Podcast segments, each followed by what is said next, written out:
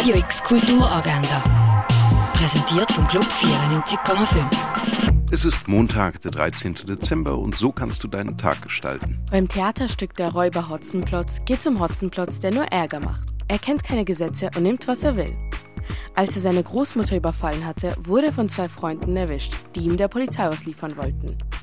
Wie es für Räuber Hotzenplotz weitergeht, erfährst du um 10 im Theater Basel. Im Film The Last Bus geht es um einen alten Mann, der mit dem öffentlichen Bus eine Reise durch ganz England machen möchte.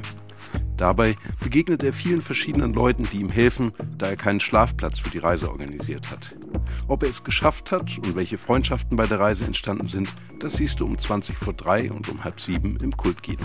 Indische volksmusikalische Geschichten erwarten dich um sieben in der Kaserne.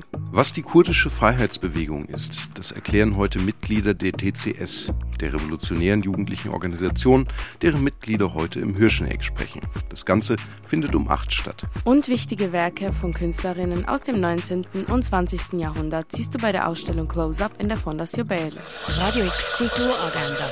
Jeden Tag mehr.